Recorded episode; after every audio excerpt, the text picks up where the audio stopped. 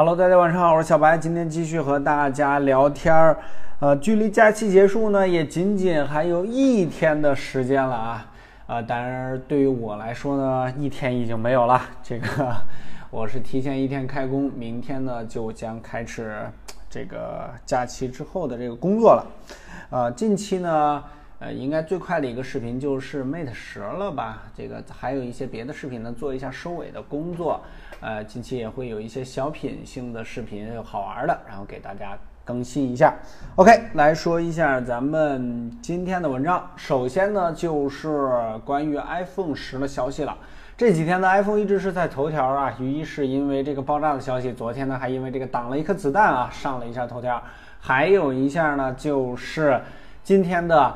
关于 iPhone 十的青春版的消息，也就也不叫青春版啊，就咱们姑且先把它这么叫，也可以把它叫为啊 iPhone 十 C，或反正就是一个廉价版的 iPhone 十。这个呢也是刚刚发布之后呢就有过传闻，啊原因呢就是这次的 iPhone 十呢确实实在是太贵了啊。当然这个呃外媒的一些报道呢，不管怎么样吧，可能是拉动了一些。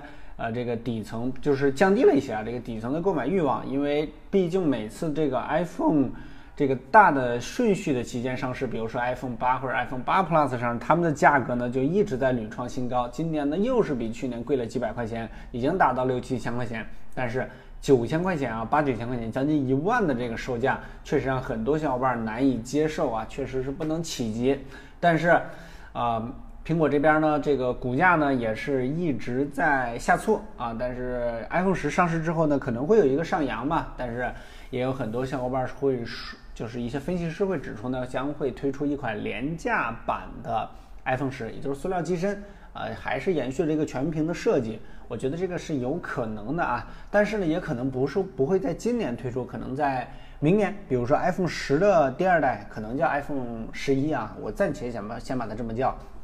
这个时候，iPhone 十的这个廉价版呢就会这个出现了，到时候的价格呢可能会跟跌到 iPhone 八一样的价格，对吧？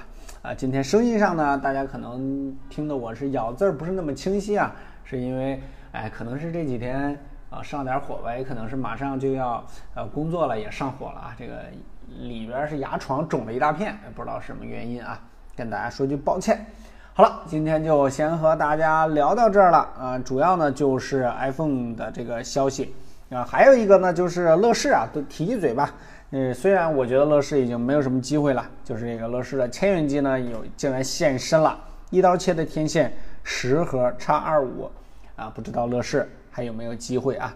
好了，今天就先和大家聊到这儿。另外还有这个 HTC 全屏的消息，总而言之，最近就是全面屏的天下。